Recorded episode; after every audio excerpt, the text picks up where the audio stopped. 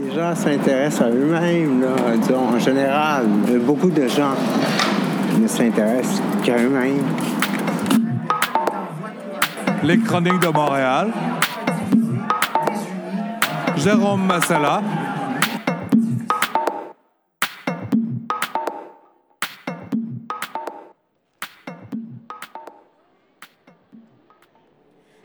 Je me présente Poussa Divani. Je suis la fondatrice du Salon de la mort. Alors, cette année, en 2019, nous avons la deuxième édition. Euh, la première a été tout un succès avec 4000 visiteurs qui étaient prêts à venir entendre parler de la mort. Alors, euh, on va souhaiter cette année qu'il y ait autant de gens qui soient encore présents au rendez-vous. C'est parti du fait que j'ai dû m'occuper des obsèques de ma grand-mère adoptive euh, il y a plusieurs années et j'étais dans la jeune vingtaine et j'ai en fait été prise au dépourvu euh, par des décisions à prendre à la hâtive et dans l'urgence. Et puis euh, finalement, avec du recul, je regarde tout ça puis j'ai fait plein de choses qui n'étaient pas empreintes de sens pour moi. Alors j'étais dans une émotion où je devais choisir pour, pour sa célébration et puis on s'en était pas parlé. C'était laissé à ma discrétion, mais quoi faire, comment faire pour respecter euh, et l'honorer à la hauteur de, ce que, de l'amour que je, lui ai porté. Alors, je me suis dit, bon, mon Dieu, j'ai, dû prendre des décisions, bref. Et puis, à travers ma vie, j'ai rencontré des gens qui avaient un parcours similaire au mien, mais je me suis dit, bon Dieu, comment se fait-il qu'on soit si peu préparé à cet événement inéluctable de notre vie? Et cette mort-là, en fait, c'est aussi notre point d'horizon à tous, le tout humain confondu, toute couleur, toute nationalité. Alors, j'ai dit, venant d'une autre culture, ayant une grand-mère adoptive canadienne-française, comment je faire pour amalgamer ça? Mes origines sont euh, du Laos. Et puis, je suis arrivée très jeune au Québec. Donc, euh, je pourrais dire que mes origines sont asiatiques, mais ma culture est complètement québécoise. En créant ce salon-là, je me suis dit, je vais rassembler tous les acteurs du milieu funéraire, tous les gens qui œuvrent en fait dans cet accompagnement vers la fin de vie, que ce soit dans les soins, que ce soit au niveau de la planification, la gestion du patrimoine. Parce qu'on sait que quand on a un enfant, on achète une maison, bien, on réfléchit autrement notre succession parce qu'on se dit qu'est-ce qu'on va leur laisser s'il nous arrive quelque chose? Alors là, bien, des fois, on achète des assurances en double, en triple, qu'on a déjà par défaut. Alors, toute notre vie, on passe notre vie à payer, puis justement, sans s'en rendre compte, parce qu'on signe des contrats comme ça, parce qu'on lit pas. Alors tout ça, ça faisait partie de mon parcours aussi en s'occupant des obsèques au niveau de la célébration, mais tout ce qui est la paperasse, qui était une lourdeur administrative. Puis j'étais vraiment, ça m'a vraiment, là, wow, là, écœurée, comme on dit ici au Québec. Alors je me suis dit, voyons, si je rassemblais tous ces gens-là et ça permettrait au public de venir à tête reposée et non dans un sentiment d'urgence, poser les bonnes questions, aller voir telle ou telle place, puis Essayez de sentir si cette personne-là ou cette entreprise-là concorde avec vos valeurs propres et profondes. Et pas juste dire, OK, ben c'est celle, mettons exemple, maison funéraire qui est au coin de chez moi. Bien, peut-être pas que ça va être celle-là finalement, parce que du coup, vous avez parlé avec quelqu'un qui à deux villes plus loin, mais sauf que, mon Dieu, ça, tellement, ça vous a tellement touché que vous vous, dites, c'est comme ça que je vais être célébrée avec ces gens-là. Est-ce que vous pensez que le nom, le salon de la mort, ça peut bloquer certaines personnes. Absolument. Un nom comme ça, c'est très réfractaire pour des gens qui ne sont pas rendus là dans leur réflexion. C'est un, un nom qui va droit au but. Parce que ma vie, c'est ça, c'est sans filtre, c'est-à-dire que dans l'authenticité et dans le vrai. Puis je pense qu'il ne faut pas se leurrer, c'est pas en n'en parlant pas que ça va disparaître. Puis comme je dis, c'est en forgeant qu'on devient forgeron, mais c'est pas en mourant qu'on apprend l'art de mourir. Alors, tu sais, il faut vraiment pouvoir l'aborder de notre vivant. Puis le rassemblement euh, collectif comme ça, je trouve ça permet de dédramatiser. Tu une peur collective, euh, une peur, euh, tu sais, individuelle devient une peur collective, mais le, contraire est aussi vrai. Un apaisement, tu sais, individuel peut devenir un apaisement aussi collectif. moi, je suis venue parce que je trouve que la mort, c'est quelque chose qu'on on parle peu. c'est un petit peu comme... on a toujours l'impression que ça va être tellement plus tard que ça n'aura pas d'impact dans nos vies. Euh, moi, j'étais vraiment curieuse de voir euh, qu'est-ce qui était, euh, qu'est-ce que je découvrirais qui entourait la mort, finalement. Et je trouve ça très intéressant. Il m'a demandé de, pour me coucher, que je glissais sur le lit. Je pense que c'est comme pour activer la musique, quelque chose de même, je sais pas. Mais c'était super le fun. Comme genre, j'avais envie de dormir. Je m'appelle Léonore Schumacher, j'ai 12 euh, ans. je viens d'essayer un cercueil euh, avec de la musique. Comme genre, il y y a un Bluetooth speaker ou quelque chose de même euh, en arrière, comme genre dans la section comme des oreillers, pour que, pour que comme le, mort, il entende la musique. Alors, c'est très... euh, C'était une expérience très amusante. Est-ce que le couvercle a été fermé? Euh, seulement en bas, pas en haut. Et parce que t'as pas voulu ou c'est pas? Euh, parce que euh, je pense qu'il n'y a pas d'oxygène quand, on, euh, quand on ferme les deux. Fait que. Ouais, là, c'était c'était vraiment amusant. Ça t'a pas fait peur? Non, pas du tout. C'est pas comme si j'allais mourir. Qu'est-ce que vous en pensez? Ah, ben, écoutez, on, y passe tous par là, alors il est aussi bien de l'essayer maintenant. Euh, ben, en fait, ça fait deux, deux années qu'on est ici. Victoriaville Eco, la compagnie euh, pour qui je travaille. C'est pour la deuxième année. Et puis, euh, on faisait essayer le cercueil aussi. Puis ça a été un grand succès l'année dernière. Et euh, cette année aussi, ça répond bien. Il y a vraiment un engouement avec l'essai du cercueil. Si les gens le désirent, on ferme le cercueil. Et souvent, aujourd'hui, j'avoue qu'on demande de fermer le cercueil, je dirais plus que l'an dernier. Bonjour, je suis Magali Mention de la compagnie Eternita, les cendres en or. C'est pour rendre hommage à la mort en utilisant des cendres partielles qui sont intégrées dans une œuvre d'art. Et vous pouvez me décrire euh, l'œuvre qu'il y a devant nous? C'est c'est une œuvre qui a été créée par une artiste qui s'appelle Fée, avec qui on collabore actuellement. Elle a créé le cercle de l'âme. Donc, il y a des centres partiels qui sont intégrés, qui a, avec des miroirs et une texture qui rappellent euh, le cercle de l'âme pour mettre en valeur euh, la vie, la vie éternelle, évidemment. Mais il y a aussi des arbres de vie qui nous permettent d'intégrer des centres partiels. On parle de quelques-uns seulement.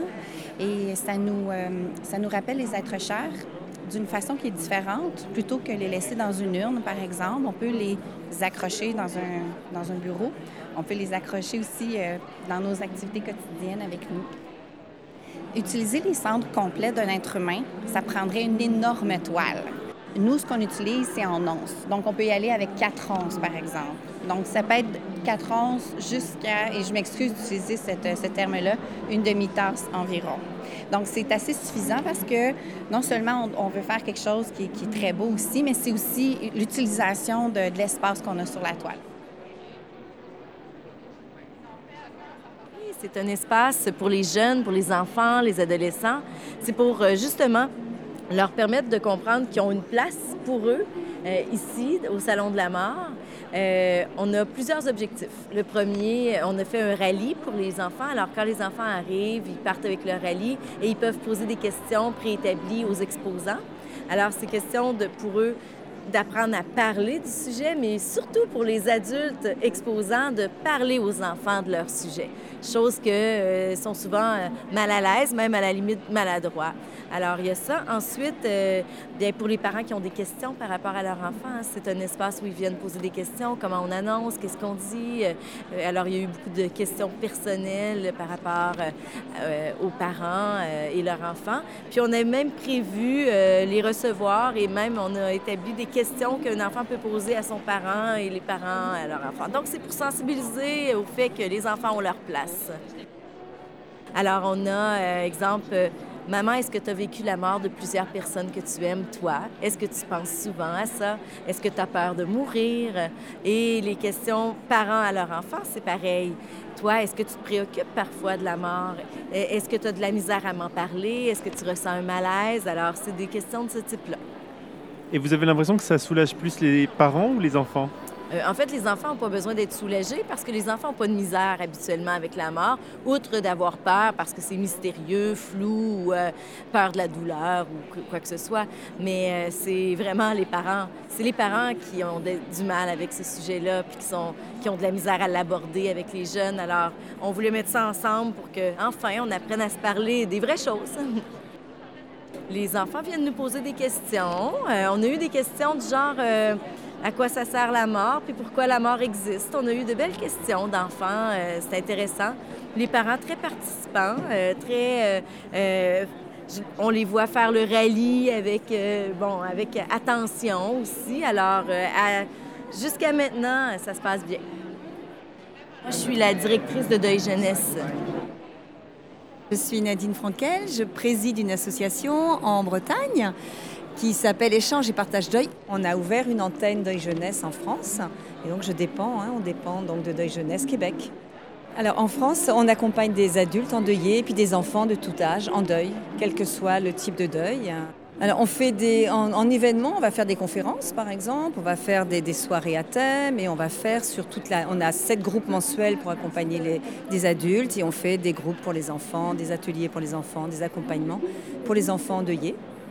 Et puis on essaye de participer ben, à tout ce qui peut nous aider, en tout cas, enfin aider la société à sortir du tabou sociétal de la mort, parce que c'est vraiment ça notre objectif, d'oser parler de la mort.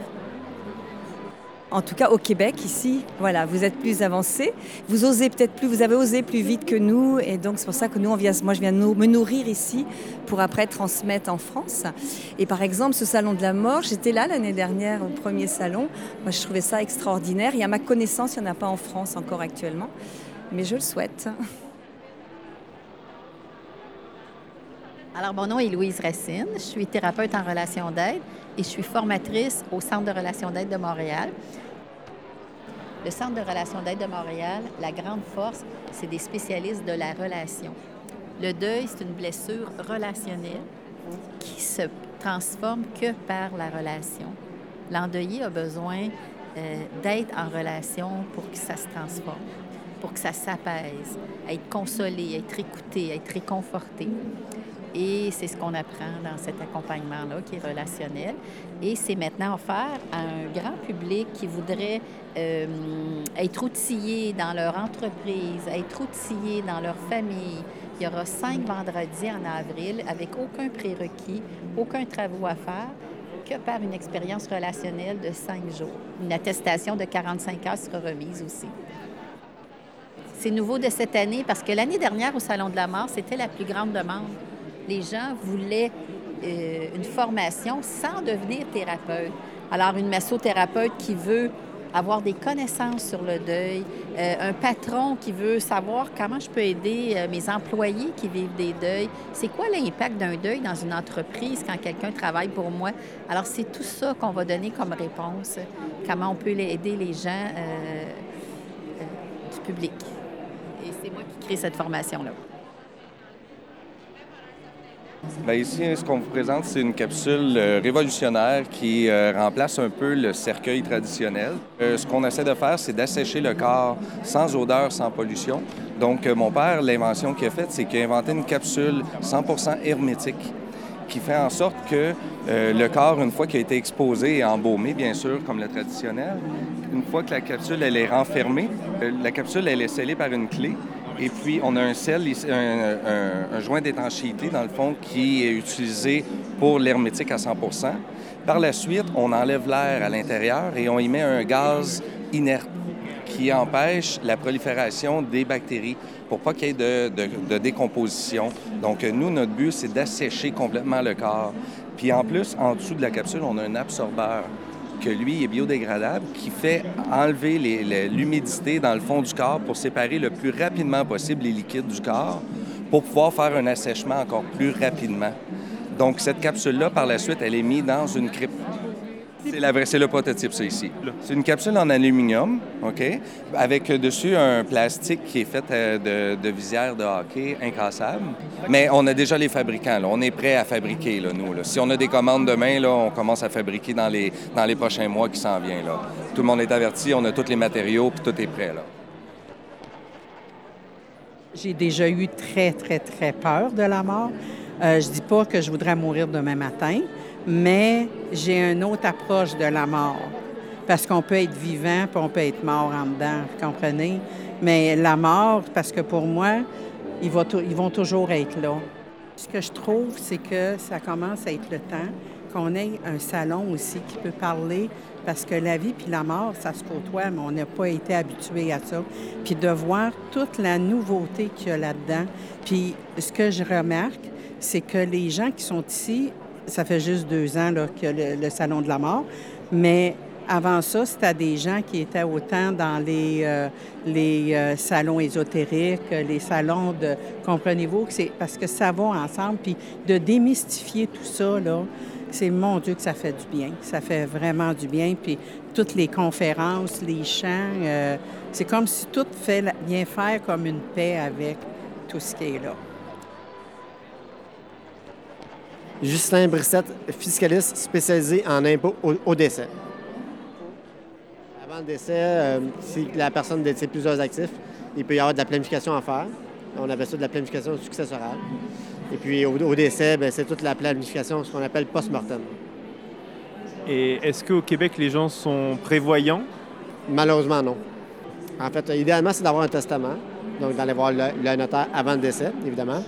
Puis euh, sinon, mais c'est des dévolutions légales.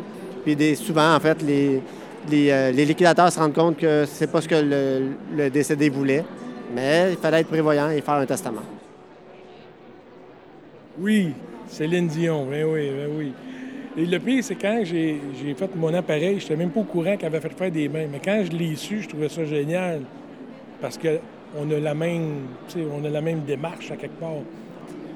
Nous, on prend les empreintes des gens euh, lors de leur décès. On va déposer la main dans cet appareil-là. On va couler un, alginate. Et à partir, ça dure à peu près 8 minutes. Après ça, on retire la main. Là, on, peut, on a 4 heures pour la couler parce qu'après ça, le moule il se détruit. Donc, on coule la main et là, on a une vraie réplique de la main. Les définitions sont parfaites. En fait, nous, on est l'ensemble lauréat. On fait de la musique euh, principalement dans les cérémonies, les funérailles. Donc aujourd'hui, on a le mandat un peu de jouer entre les conférences. Donc on met une petite musique d'ambiance, euh, un répertoire euh, populaire, un peu classique, une petite musique douce. on est tous musiciennes professionnelles, mais à la base, moi je viens d'Abitibi comme Anne et Camille dans le groupe. Puis dans une autre vie, quand on était très, très jeune, euh, on a commencé comme ça parce que nos parents font de la musique. La mère à Anne est pianiste. Euh, nous, on est sœurs. nos parents euh, chantaient dans les funérailles, tout ça. Donc, ils nous ont rapidement demandé d'aller les accompagner. Puis c'est vraiment comme ça qu'on a appris à chanter en harmonie. on a commencé à faire de la musique professionnellement, dans le fond. Puis quand on s'est réunis à Montréal, on s'est recroisés dans différents contextes. Puis on, a comme eu un flash de se réunir puis de dire pourquoi on on se réunirait pas puis on, porterait le projet euh, à Montréal. Donc là, ça fait à peu près un an et demi qu'on a commencé ça euh, tranquillement, pas vite. Là, on se promène un petit peu partout.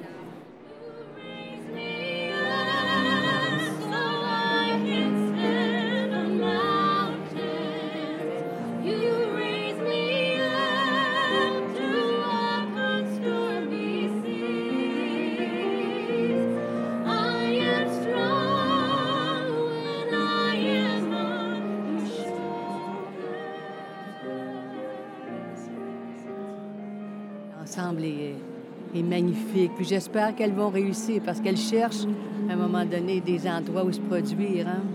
C'est de s'habituer au nom, hein? Je veux dire, c'est de démystifier ce nom-là. Parce qu'on dit le salon de la mort, on, hein, puis c'est un mot qu'on devrait euh, facilement jouer avec. Ah! Non, on a peur du mot. Non, je n'ai pas peur de la mort, mais on a peur du mot. Le mot sonne. Le mot sonne cru quand on le dit, on dit toujours à un moment donné qu'il faut faire euh, une petite incantation pour euh, être sûr que ça arrive pas trop vite. Mais la vie est tellement belle, si la mort l'est autant. Parce que ça peut pas être autrement. Il faut que ça soit beau. Il faut pas que ça soit quelque chose qu'on voit comme une, euh, malédiction. Non, je veux que ça soit beau. Pour moi, je veux que ça soit beau je vais remercier pour tout ce que j'ai reçu quand ça sera ce tour-là parce que ça vaut la peine. Bonjour, mon nom est Pierre-Maxime Fugère. Je suis euh, embaumeur spécialiste en chirurgie reconstructive post-mortem. Euh, je suis président des services PMFX qui viennent en aide aux entreprises funéraires au Québec qui sont euh, au prix avec un cas euh, où est-ce que la personne décédée est défigurée, où est-ce a des traumatismes visibles qui sont vraiment ben, défigurants, en fait, si on peut dire. Là. Puis où est-ce que je vais pratiquer une chirurgie reconstructive pour replacer les ossements de la tête et ramener les chairs aussi. C'est toujours possible d'exposer le corps. Ça dépend du temps qu'on a, mais euh, oui, en, fait, c'est pour exposer le corps. Euh, on s'entend que la 90% du temps où est-ce que je suis euh, demandé à intervenir, c'est afin de prendre soin d'un enfant.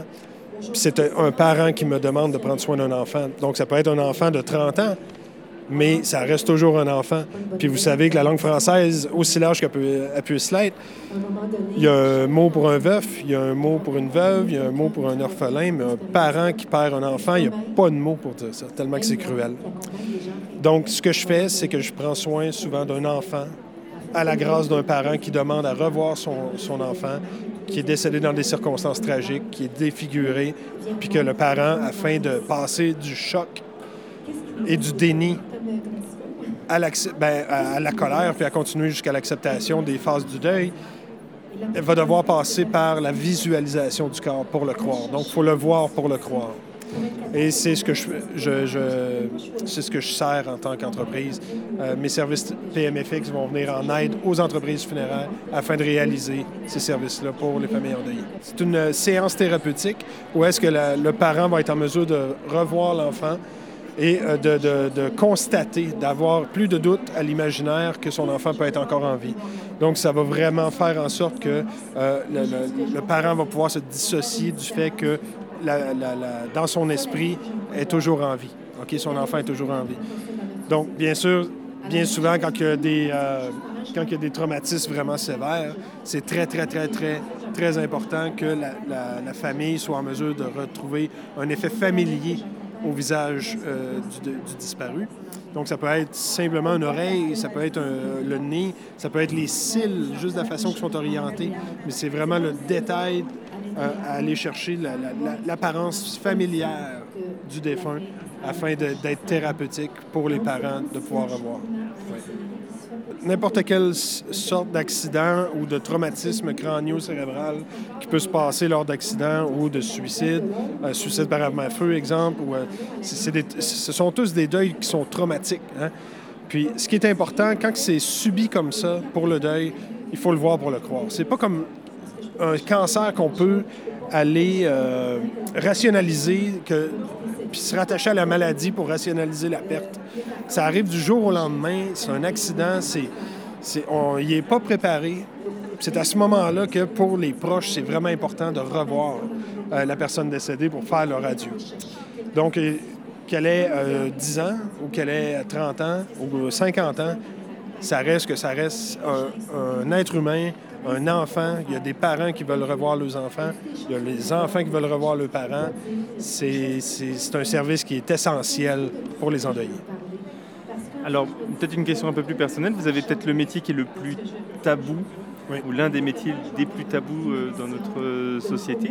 Est-ce que vous avez l'impression d'être à l'écart de la société? Non, je dirais pas que je suis à l'écart. En fait, je, je me considérais plutôt comme, un- comme on a dit au départ, euh, euh, plutôt comme un thérapeute, parce que je peux apporter la possibilité à des parents qui, ont, qui vivent un traumatisme épouvantable. Il, y a, il y a deux semaines, écoutez, ce qui s'est passé à Tétroville, qu'il y a une mère qui a, qui a rencon- qui a trouvé ses deux enfants et son ex dans une situation euh, inconcevable. J'ai le pouvoir de pouvoir prendre soin de ces enfants-là, puis de l'apporter à la mère, puis d'effacer, non, non pas effacer, mais d'embrouiller l'image qu'elle a vue en rentrant à la maison cette soirée-là. Parce qu'on s'entend, cette femme-là est marquée au fer rouge pour la vie. là. Donc, il y a des moments thérapeutiques dans la vie où est-ce qu'on on est capable d'amener une image plus apaisée de la personne décédée. Puis de, les présenter, puis de dire, écoutez, elle est en paix maintenant, puis vous pouvez prendre le temps que vous voulez avec, puis de passer toute la gamme d'émotions. Est-ce que je me sens à l'écart de la société? Absolument pas. Je trouve qu'on devrait être toujours assis à table à chaque souper puis d'en parler de la mort. Parce que c'est à partir. C'est quand on prend conscience de notre propre finalité qu'on on commence réellement à vivre. C'est à partir de ce moment-là qu'on se rend compte de qu'est-ce qui est le plus, euh, le plus euh, significatif à la vie. Donc, en faisant euh, la chirurgie reconstructive, en présentant les cas qui sont vraiment traumatisés, où est-ce que le bureau du coroner, la police, les médecins, euh, l'ensemble des, intervenants externes ont dit aux, parents, je suis désolé, vous ne pourrez plus jamais revoir votre fils, il est défiguré, vous ne pourrez pas le revoir, il n'est pas dans une bonne condition. Puis moi, être en mesure de rentrer en scène et de dire, écoutez, la seule chose que je vous promets, c'est que je, vous promets que je vais faire tout ce qui est en mon, en mon pouvoir pour le, le- faire, mais je ne peux pas vous promettre le résultat, par contre. Parce que l'embaumement, c'est une science qui est inexacte. On ne peut pas réellement arriver et dire, je garantis un tel résultat. Mais par contre, notre moyenne, puis nos techniques, avec les aides de- de- d'effets spéciaux cinématographiques, de chirurgie reconstructive et d'embaumement, on n'a absolument aucune limite à recréer l'image d'un disparu. Ce qui est vraiment thérapeutique pour ceux qui restent. Claire Foch, je suis thérapeute conférencière et je travaille en bureau privé sur la rive sud. Vous pouvez me parler de cette problématique? De l'accompagnement, donc de l'accompagnement des enfants, je veux dire, lors de la maladie grave du parent. Mais en fait, je pourrais le résumer en quelques mots. C'est bien sûr informer les enfants, les tenir au courant. Je veux dire que la communication reste ouverte, que le- l'enfant puisse être en relation avec son parent à toutes les étapes de la maladie. Euh, accueillir ses émotions, donc il y a différents outils. Là, je représentais des dessins, toutes sortes de façons de pouvoir favoriser finalement l'échange avec l'enfant, qui bien évidemment, même s'il peut tout à fait avoir un langage très cohérent, je dirais beaucoup plus spontanément, en général, attiré par un dessin. Et des dessins peuvent nous dire énormément de choses sur euh, ce que l'enfant peut vivre. C'est sûr que perdre un parent jeune, je veux dire, l'enfant n'a jamais eu ce bagage-là, et une chance. Donc c'est vraiment d'être à l'écoute et en fonction de l'étape de vie dans laquelle est l'enfant, de sa maturité, je veux dire, c'est certain qu'il va réagir de façon différente en fonction de son tempérament aussi. Donc avoir une bonne connaissance de l'enfant, mais euh, c'est ça, avoir une belle relation aussi, je veux dire, pouvoir nourrir et répondre à ces questions honnêtement, la vérité. Je, cite quelqu'un, ce n'est pas de moi. La vérité est le ciment de la confiance. Et l'enfant a vraiment besoin d'être dans un lien de confiance. Je me présente, c'est- mon nom est François-Pierre Blain, donc je suis président de Cercueil Bambou. Donc, on a développé des produits écologiques pour le domaine funéraire. Ça fait 10 ans qu'on a développé ça. On est passé au Dragon en 2013. On a développé ça il y a 10 ans. On avait euh, beaucoup d'intérêt pour les produits de l'Asie, pour l'Asie en général, et puis pour le bambou, j'aimais beaucoup la, matière, euh, le bambou. Et puis je suis tombé sur un, article à un moment donné qui parlait du monde funéraire et puis euh, qui parlait du côté écologique dans le monde funéraire. Et euh, ce côté n'était pas exploité du tout. Il n'y avait rien dans ce domaine-là ou rien d'intéressant. Alors je me suis dit pourquoi pas développer des urnes et des cercueils faits à partir de bambou qui sont très écologiques. Donc, c'est biodégradable à 100% Il n'y a aucune pièce métallique, il n'y a aucun vernis, il n'y a rien de chimique et c'était vraiment le but euh, de l'opération. C'est un transport qui est fait par bateau et par train. Donc, c'est, ce qui est le plus écologique. Euh, Du bambou, c'est huit fois plus de CO2 qui est séquestré par du bambou dans, que- qu'un feuillu, par exemple. Le bambou va être récolté à tous les 5 ans, un feuillu à tous les 40-50 ans. Donc, euh, il y a tout ça qui rentre en ligne de compte. Il n'y a pas d'insecticide, il n'y a pas... ça repousse tout seul, pas besoin de reboiser. Les Chroniques de Montréal, Jérôme Massella,